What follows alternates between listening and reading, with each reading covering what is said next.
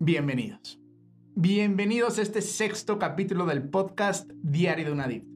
Como siempre empezamos dándoles las gracias por acompañarnos en este recorrido capítulo tras capítulo y esperamos de corazón que les, hemos, que, que les hayamos estado aportando desde nuestra experiencia, desde nuestras opiniones y mm, agradecidos, agradecidos porque nos estén escuchando, porque nos hayan ayudado a compartir cada capítulo.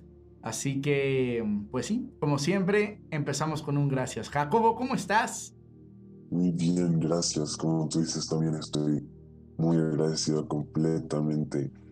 Eh, agradecido por estar aquí, también porque sé y tengo por seguro que podemos y estamos ayudando a, diferentes personas o al menos empezando a hacer conciencia en muchas otras. Entonces yo también solo tengo para, para dar las gracias. Buenísimo, me parece excelente. Lo prometido es deuda. Y el capítulo anterior dijimos que este capítulo venía intenso, venía muy contundente y así va a ser. Definitivamente creo que el cierre de este capítulo es el cierre más bonito más honesto y más trascendente que hayamos grabado hasta la fecha. Así que, pues espero nos acompañen hasta el final. Hablaremos de varias cosas. Contestaremos la pregunta de si aumenta o no una adicción sexual, de los niveles que una adicción sexual tiene. Hablaremos también de qué tanto puede llegar a conectarse una adicción sexual con la vida real con la, con la vida cotidiana de una persona, así como también pondremos algunos ejemplos de cada uno de estos puntos que son, sin ninguna duda, pues ejemplos en donde abriremos nuestro corazón, nuestra historia, con el objetivo de que pues esta trascienda de forma positiva en pues todo lo que, todos los que la escuchen. Así que bienvenidos. ¿Y qué te parece, Jacobo, si empezamos con la pregunta del millón? ¿Aumenta o no la adicción sexual?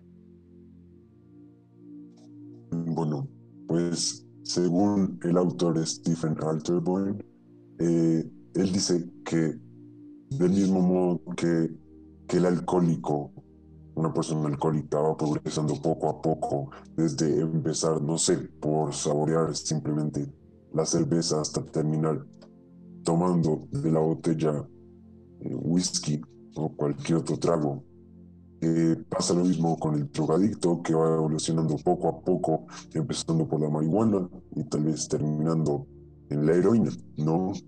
Y así mismo pasa con el adicto al sexo, que va avanzando gradualmente o avanzando poco a poco. Y eh, pues funciona igual que las anteriores adicciones que, que mencioné, ¿no? Va aumentando poco a poco. Ok, entonces este autor menciona que la adicción sexual es como cualquier otra adicción. Así como empiezas fumando un cigarrito y eventualmente te, terminas fumando una cajetilla diaria, dos cajetillas al, cada tres días, este autor menciona que la adicción sexual es igual. Ok, ahora, tenemos otro autor, otra versión, otra opinión, que es de Patrick Carnes. Es un autor que a mí me parece extraordinario. Entre otros libros ha escrito Out of the Shadows, que habla de este tema. Él menciona que la conducta de algunos adictos sexuales puede permanecer relativamente constante a lo largo de su vida. Así como puede permanecer constante en cierto nivel, también menciona que otras personas tienen un efecto distinto con esta adicción y pueden crecer en cuestión de semanas o meses entre todos los distintos niveles que esta adicción conlleva. ¿Cierto? Ahora, Jacobo, ¿hay diferentes niveles o, solo es uno? O sea, ¿solo eres adicto a la pornografía y ya o, existe algo más? Pues eh, algunos de los autores, además de los que ya mencionamos, que han estudiado el problema de la adicción sexual, también muestran eh, diferentes niveles, eh, que cada uno de estos niveles incluye diferentes formas de sexualidad desordenada, ¿no? De una sexual, de una sexualidad que, que, pues sí, como ya dije, está desordenada y de las que tiene una dependencia, Entonces, nosotros dependemos de... Ok, ok, ok, ok, ok, ok. Entonces, estos estudios indican que no es nada más, ok, soy adicto a la pornografía y ya, sino que efectivamente, pues hay nivel. Pues bueno, si tú te identificas con este tipo de consumo y ya escuchaste el capítulo, fue el capítulo 4 en donde hablamos de cómo puedes identificar si eres adicto o no, si tu respuesta fue sí, este es el capítulo para darte cuenta en qué parte de la adicción, en qué nivel de la adicción estás. ¿Por qué es tan importante poner atención a esto? Porque una de las mejores formas para poder empezar a sanar es estar consciente y saber de dónde estás empezando a caminar. ¿Cierto? Entonces, los niveles, según varios estudios, son cinco. Iremos mencionando uno por uno y explicando un poquito de ellos. El nivel uno es adicción a formas de lujura solitaria. Aquí es donde entra la masturbación, la pornografía y estas como fantasías eróticas, estos,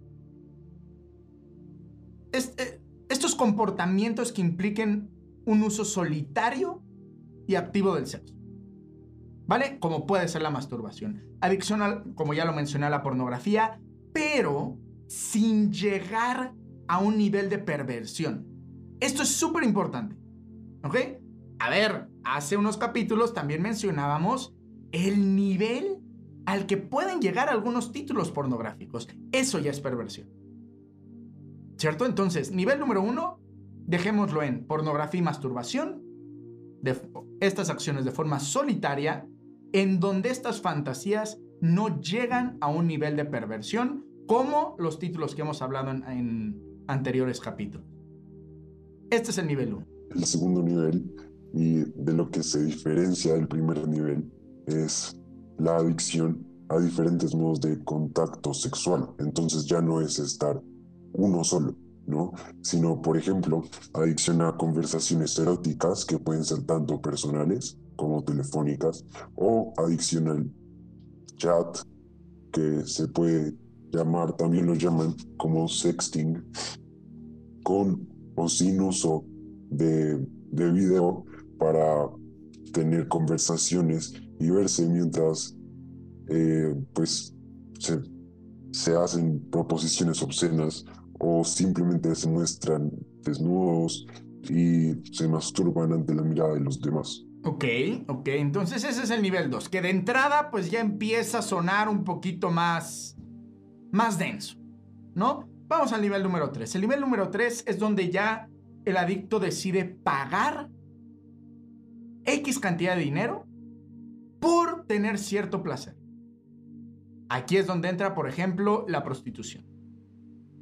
Entre otros servicios que requieren pagar. A ver, el tú pagar en una página pornográfica por tener cierto contenido exclusivo, ya puede entrar en este tercer nivel, en donde hay una adicción al sexo mercantilizado, no sé si esa palabra sea la correcta, pero en donde hay un intercambio económico.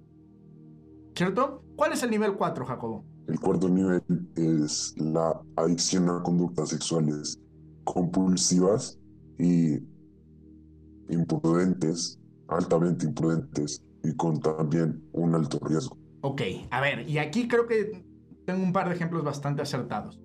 Hay ciertos momentos en donde un adicto sabe que es totalmente imprudente caer en su adicción, masturbarse o ver pornografía, y a pesar de conocer el riesgo que existe de que su, su pareja se dé cuenta y le corte su pareja, a pesar de que eh, sepa que existe un riesgo de algo que trasciende más allá de, de, a ver, lo platicamos el capítulo pasado, ¿no? ¿Cómo puede llegar a tener consecuencias incluso legales? Lo vamos a hablar más en este capítulo.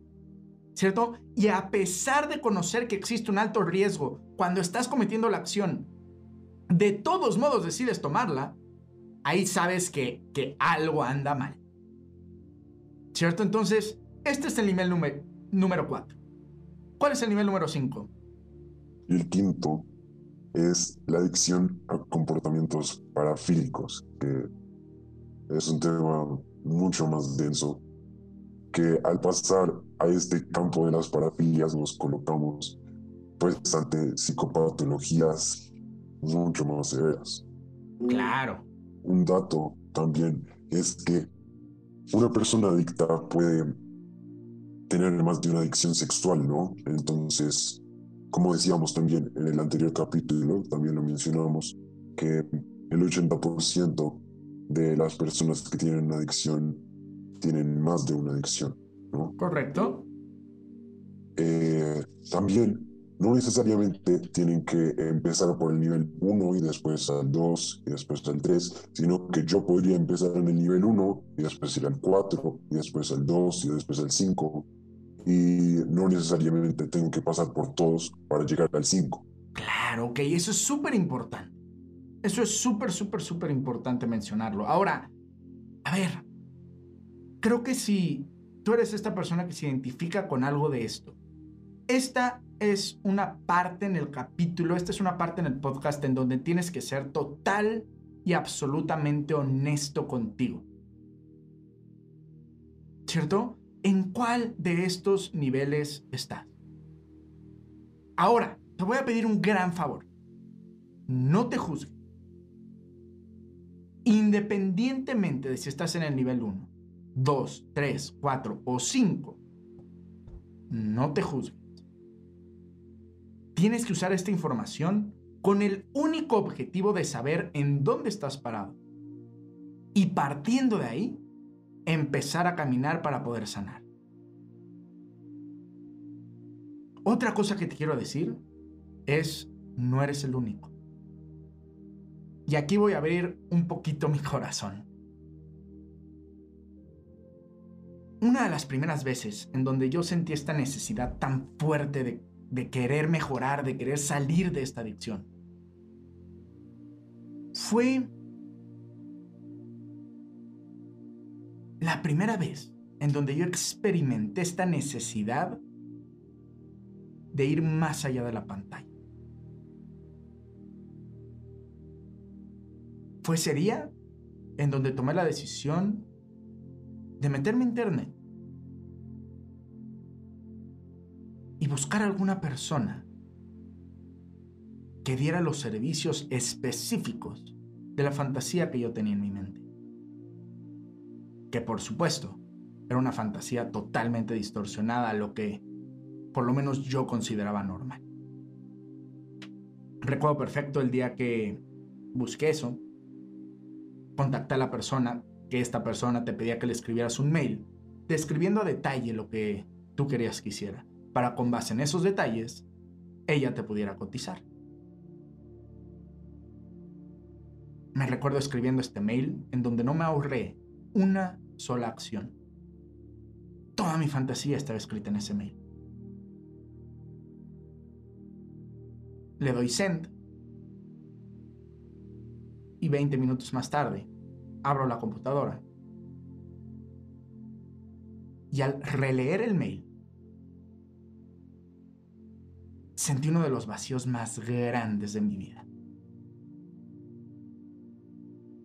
Me invadían cientos de dudas. ¿Por qué estoy haciendo esto? ¿Por qué hago lo que hago? ¿Por qué pienso lo que pienso? ¿Y cómo chingados puedo salir de aquí? Me recuerdo haber cerrado la computadora, aventarla y llorar durante mucho tiempo. Yo no estaba consciente en ese momento de todos estos niveles. Pero si algo pasó en ese momento, es que yo me empecé a juzgar. Es algo que si tú te estás identificando con alguno de estos niveles, te pido que por favor tú no hagas contigo. Hablaremos en los últimos capítulos de esta temporada de cómo poder salir de aquí. Pero te pido por favor que uses esta información únicamente como apoyo y motivación para poder salir de donde estás, independientemente de cuál sea este nivel. Reiterando que no eres el único, que no estás solo y que sí se puede. Jacobo mencionaba hace un momento el tema de las parafilias. Aquí, al igual que lo recomendé en una parte del capítulo pasado, sugiero que si alguno de ustedes es menor a 15 años más menos, le ponga mute eh, los próximos 60 segundos, porque esto que estoy a punto de decir igual está un poco intenso. Creo que va a durar más de un minuto, unos 2-3 minutos. ¿Qué es una parafilia? Una parafilia son estos impulsos o comportamientos sexuales que, como ya lo decía Jacobo, engloban una distorsión mucho más pesada, en donde pueden encontrarse objetos no humanos, el sufrimiento, la humillación de tu pareja o de ti mismo, como hablábamos en el capítulo anterior, niños, entre otras cosas. Jacobo, no sé si tengas algunos ejemplos de qué, para, qué tipo de parafilias existen, por mencionar algunas. Otro ejemplo también podría ser la pedofilia. Ok. Ok, la pedofilia puede ser un, ejemplo. El exhibicionismo puede ser otro ejemplo. El fetichismo puede ser otro ejemplo. El masoquismo, el sadismo. Y estos por solo mencionar algunos. ¿Cierto? Ahora, esto una vez más lo estamos diciendo con el único objetivo que sepan qué es lo que existe, cuál es la realidad de la situación para que partiendo de ahí podamos juntos empezar a caminar hacia la sanación de esto, hacia la superación de esta adicción. ¿Vale? Jacobo, ¿a qué grado llega a conectarse la pornografía con la vida cotidiana de, del adicto?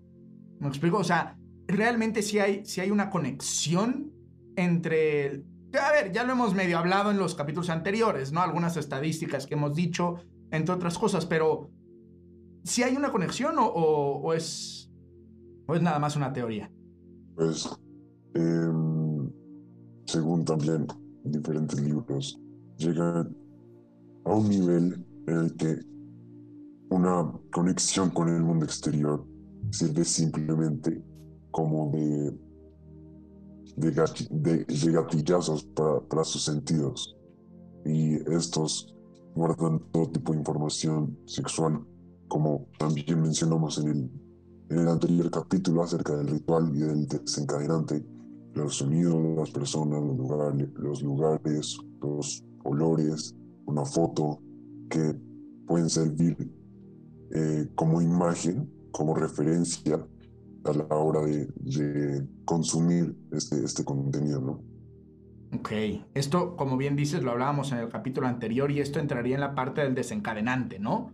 O sea, cómo es justo el desencadenante el que hace que se conecte una cosa con otra. Algo de tu día, de tu día a día, algo de tu día cotidiano, tu cerebro lo conecta con alguna parte de tu fantasía. Entonces, eso es lo que hace que eventualmente termines cayendo. ¿Cierto? Entonces la respuesta es sí. Sí está conectada la pornografía con tu vida cotidiana. Aparte de que, a ver, los productores de porno no son... No son mensos. Cada uno de esos videos está perfectamente bien pensado para que lo conectes de alguna forma con tu día a día. ¿Cierto? Esto que hablabas de los sentidos, esto que hablabas de estos gatillazos, ocurre también por esta hormona en el cerebro que se llama norepinefrina. Esta se encarga de la memoria. Lo estoy leyendo textual. Cuando esta es liberada, toma una imagen, una sensación, una emoción, un sonido, entre otros, y la almacena en el cerebro. En algunos casos, para toda la vida. Cuando una persona ve pornografía, en menos de 15 segundos, esta hormona se lanza y se queda pegada a tu memoria es justamente estos recuerdos los que hacen que estos gatillazos se activen. Ahora, voy a hacer un pequeño paréntesis para dar un gran consejo que alguna vez un buen amigo me dio. Recuerdo perfecto que yo llegué con él que tiene una historia intensa. Y le dije, oye, ¿cómo caramba le haces para vivir en paz con los recuerdos que te generan las malas decisiones que alguna vez tomaste? Con los recuerdos negativos que tienes en tu mente. Recuerdo que esta persona me dijo, Ricky, mira, te tengo una buena y una mala. La mala es que no se te van a olvidar. Como lo mencionaba hace un momento, hay ciertas acciones, ciertos recuerdos que se van a quedar en tu mente para toda la vida. Pero eso no necesariamente es malo. La buena noticia que me dio este amigo fue, Ricky, la buena noticia es que está en ti cómo usas esos recuerdos. Está en ti donde posicionas esos recuerdos en tu mente para que te inspiren a ser mejor persona y no a volver a caer en tu adicción. Tal vez cada uno de esos recuerdos puede ser una razón más para no caer, en lugar de una razón más para volver a romper esta promesa que en algún punto ya te hiciste de no regresar a esa sustancia. Jacobo, no sé si tengas algún otro par de estadísticas de cómo la pornografía puede llegar a estar involucrada en la vida cotidiana de una persona. Claro, sí, sí. También, según un estudio de la Universidad de Nebraska, esta eh, es un descubrimiento que a la, a la, edad a la que un niño se, se enfrenta por primera vez a, a, la pornografía está asociado de forma muy notoria con actitudes sexuales en su vida adulta. Ok, o sea, esto, esto también lo hablábamos un poco en el capítulo 2, ¿no? O sea, cómo está totalmente relacionado lo que un niño consume a temprana edad con las decisiones que toma sexualmente en su vida adulta. Reiterando lo que llevamos diciendo hasta el cansancio capítulo tras capítulo, que un niño por supuesto que no está preparado para recibir todo lo que recibe a través de videos pornográficos. ¿Cierto? Cuando consume cosas de X magnitud, como algunas que mencionamos en el capítulo anterior, sin siquiera haberle tomado la mano a alguien, ¿no? Y también, además de eso, cuando entre más pequeño un niño se enfrente o, o empiece a ver este tipo de contenido, es mucho más probable que busque tener poder sobre una mujer en su vida adulta o, o, ni siquiera en la adolescencia. ¿no? Claro, esto sucede porque lo que acabamos de decir, los niños se ven expuestos a imágenes de pornografía violenta a muy temprana edad. Y estos quieren repetir, intentan repetir, muchas veces inconscientemente, lo que ellos ven en Internet. Y esto yo lo estoy diciendo desde mi propia experiencia. Yo, y lo digo con toda transparencia y claridad, no terminé en la cárcel por suerte. Porque yo fui de esas personas de esos niños que intentaron y lograron replicar algunas de las cosas que yo tenía en mi mente y que lo peor es que ni siquiera estaba consciente que tenía. Y por eso es que estamos diciendo esta información de forma tan literal. Voy a poner aquí en pantalla para la gente que está viendo este, este podcast en, video, en, en formato video podcast. Voy a poner la imagen del mensaje que me mandaron después de una acción, de un error que cometí. En donde textualmente dice que si hubieran querido me hubieran podido meter a la cárcel. Y esto lo estoy diciendo tan literal porque esta droga es real. Porque los efectos que tiene la pornografía en la mente de los niños, de los adolescentes y también de los adultos. Estos efectos son reales. Cada uno de los datos que les hemos dicho a través de estos capítulos están basados no solamente en estudios, sino también en nuestra propia experiencia. ¿Y saben? Así como yo repliqué algunas de las cosas en, la, en mi vida real y terminé por lastimar a personas que yo realmente quería. Hay millones de personas más allá afuera que también lo han hecho. Pero ¿saben? Yo cuando me di cuenta de esto, descubrí que si había tenido los pantalones de cometer el error, pues por lo menos debería de tener los pantalones de pedir una disculpa. Y así lo hice. Viendo a las personas que lastimé a los ojos, sin ningún tipo de justificación y con todas las letras, pedí todas y cada una de las disculpas que debí de haber pedido, incluso sabiendo que quizá no las iban a hacer. Pero ¿saben? Sabemos que no toda la gente que lastima pide las disculpas que necesita pedir. Sabemos que para muchos y muchas de ustedes hubiera sido importante recibirla. Pero la persona que te lastimó decidió no hacerlo así. Y es por eso que hoy, hoy te queremos pedir perdón. A ti que te lastimaron, a ti que abusaron de ti,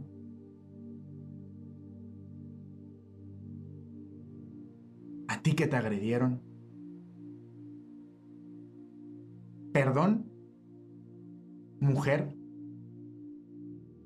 en nombre de todos los hombres que no se atrevieron o no tuvieron el valor suficiente de pedirte una disculpa honesta y de corazón.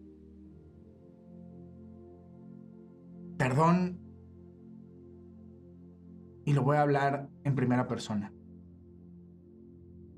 Perdón si en algún momento te ofendí, te agredí, te lastimé, te abusé o te hice sentir menos. Mamá, hermana, amiga, novia, esposa, hija, colaboradora o desconocida. Si bien sé que no es lo mismo, espero que esta disculpa pueda ser para ti. Esa disculpa que esperabas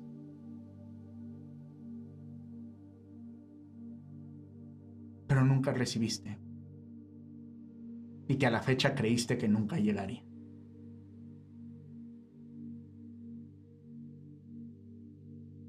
Yo siempre he dicho que la historia de mi vida, de una u otra forma, es, es una historia de adicciones sin tocar las drogas. Es una historia de grandes éxitos profesionales que terminaron en absolutos fracasos personales. Pero también una historia de abusos sin ser la víctima.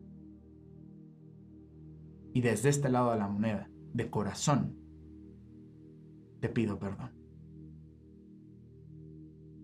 Jacobo, no sé si tú quieras agregar algo más. Además de lo que tú dijiste, yo también. Por aquí está sea otra voz completamente distinta, pero desde lo más sincero y transparente. Yo también quiero pedir perdón porque yo también he ofendido o he descalificado a muchas personas. Y como tú dijiste, ¿no? Especialmente a las mujeres, sí, como también nos hace verlas como, como si fueran un objeto, como si ni siquiera fueran una persona o un ser humano. Perdón. Pues bueno, en este capítulo hablamos de varias. Hablamos de si aumento o no la adicción hablamos de cuáles son los niveles de una adicción sexual con un mero objetivo informativo, para que sin juzgarte te contestes con toda honestidad en qué punto de este nivel crees que estás. Hablamos de cuál es uno de los niveles más altos que son las parafilias, algunos tipos de ellas, y cómo está conectada una adicción sexual con la vida cotidiana de una persona, así como algunos ejemplos de nuestra vida, que de una u otra forma esperamos les sirvan para saber que no son los únicos, que no están solos y que sí se puede. A ti, que has lastimado a alguien más.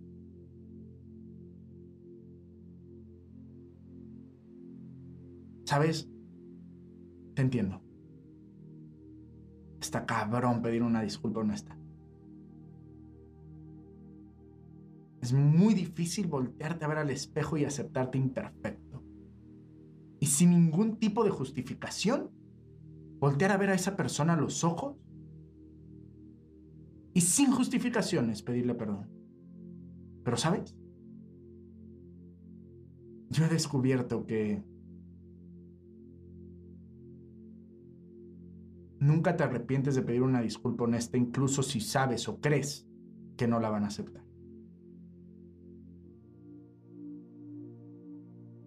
Pide perdón, Atrévete a dar ese paso. Por ti y por la persona que lastimaste. Porque nosotros somos responsables de hacer algo bueno con lo que alguna vez nos hicieron o con lo que nosotros le hicimos a alguien más. Y de esa forma vas a poder hacer que tu sufrimiento, pero también el que has causado en otros, trascienda de forma positiva. Así como este, los siguientes capítulos vienen muy intensos y esperamos nos puedan ayudar a compartir este podcast, estos capítulos, que nos dejen sus comentarios. Y una vez más, gracias. Jacobo, no sé si tú quieres agregar algo más para cerrar este capítulo. No se rindan y me gustaría también acabar diciendo que sean incansables. Qué maravilla decirle. Sé incansable, brother. Sé incansable. Nos vemos en el próximo capítulo. Gracias. Hey, tranquilo. Tranquila. Sabemos cómo te sientes. Sí, los dos ya estuvimos ahí. Sabemos lo que es creer que ya no hay una salida. Sabemos lo que se siente volverte esclavo de una decisión que inició de forma libre. Sabemos lo que es creerse la mentira de que una adicción te define. Sabemos lo que es creer que no lo puedes hablar con nadie y sentirse insuficiente cuando día a día te gana un vicio que no quisieras tener. Pero ¿sabes? También sabemos lo que se siente nunca darse por vencido, intentando siempre salir adelante y manteniendo un espíritu incansable. Sabemos lo que es caerse y con esfuerzo siempre levantarse. Conocemos el valor que requiere verse al espejo y aceptarse imperfecto, mientras con valentía enfrentas el intimidante camino del autoconocimiento. Y sí, entendemos lo que es intentar ver tu pasado como enseñanza y no como sentencia. Queremos invitarte a ser incansable, aquel que tiene la humildad para aceptar o pedir una verdadera disculpa, aquel que sea responsable de hacer algo bueno con lo que alguna vez le hicieron o con lo que él le hizo a alguien más, aquel que hace que su sufrimiento o el que ha causado en otros trascienda de forma positiva, aquel que acepta y enfrenta un problema, aquel que se atreve a pedir ayuda, aquel que sabe que detrás de cada error existe una herida no sanada, pero que entiende que estar roto no te da derecho a romper. Es incansable que se perdone aunque no todos lo hayan perdonado. Es un incansable que entiende la fuerza que hay detrás de un día a la vez. Un día a la vez se supera lo insuperable. Un día a la vez se perdona lo imperdonable. Y un día a la vez se cambian las lágrimas de arrepentimiento, rencor y culpa por unas de profundo amor, perdón y esperanza. Queremos decirte que no estás solo. Queremos decirte que vale la pena seguir luchando y que no te darás cuenta de lo verdaderamente fuerte que puedes llegar a ser hasta que ser fuerte sea tu única opción. Queremos decirte que sí se puede. Pero el tiempo el tiempo no lo cura todo. Tienes que atreverte. Tienes que atreverte a curarlo.